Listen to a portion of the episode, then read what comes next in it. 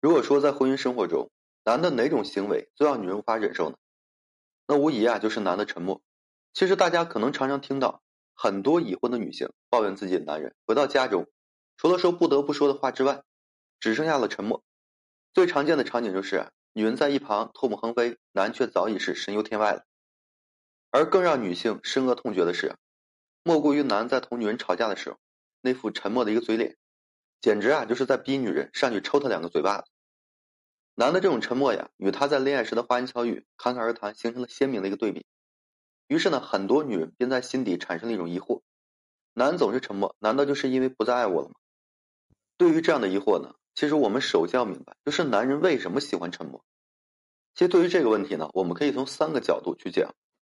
首先就是从进化的角度，在原始社会啊，人类的生存主要是依靠于狩猎和采摘。男由于在身体上的强健程度啊，远胜于这个女性，所以说男人负责外出狩猎，女人负责呢采摘这个野果的。在外狩猎啊，需要集中注意力，需要说强壮的一个体魄，但却不需要过多的一个交流，语言交流啊，甚至会对这个狩猎呢造成一定的影响。而这在长期的进化过程中，让男逐渐形成了沉默的特性。相比之下呀，女性的采摘行为并不需要将这个注意力集中，并且哪些野果能吃、味道如何、去哪里寻找的。都需要女性相互交流，然后呢来提高这个效率，这便让女人产生通过交流，然后呢解决问题的一个习惯。这种长期的一个分工啊带来的习惯，至今烙印在男人和女人的基因里面，影响着生活的方方面面。比如说呢，男人呀依旧比这个女人爱运动，方向感强；女性呢总是不知疲倦的哎逛来逛去，挑挑拣拣。其次啊，就是从这个生理的角度来说，男人和女人呢从幼儿园之时，在语言方面就有了明显的一个区别。其实大部分女孩子啊，在三岁的时候呢，就可以说顺利的同这个人去交流。三岁的男孩子啊，通常都是很难的准确的表达自己的意图。这个时候呢，女孩子词汇量是男孩子两倍以上。通过这个核磁扫描显示，男在说话的时候呢，整个左脑都处于活跃的一个状态。男的大脑中啊，没有专门负责语言的一个区域，然而这个女的大脑呢，却有一块专门的区域，哎，负责这个语言交流的。据统计啊，先天有这个语言障碍，或者是后天因素失去语言能力的人里，大部分都是男性。有这口吃的人里啊，男性的数量是女人的三到四倍。男性发生阅读困难症的概率啊，是女性的十倍。再有就是男人的体质和女人的区别，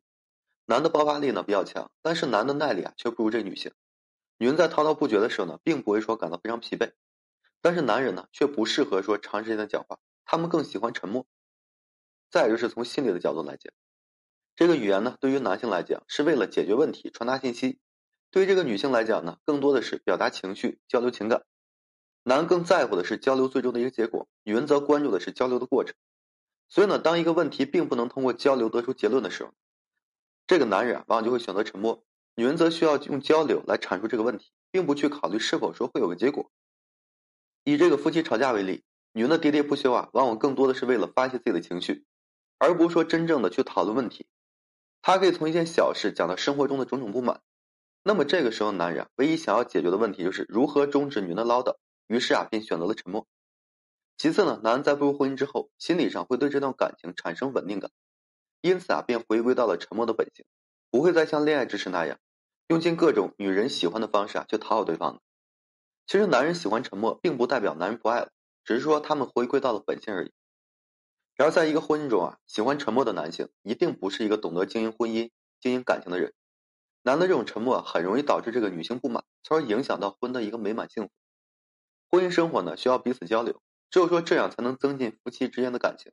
缓解夫妻之间的矛盾和解决生活中的一个婚姻问题。因此呢，男不论说在外面多忙，也要记得和自己的伴侣啊多一些交流，懂得分享自己的感受，让女人在交流过程中啊感受到你的关心和你的爱。而女人也要适当的给予这个男人一些空间，给他一小段安静，让他可以说缓解在外面风风雨雨中的一个疲劳。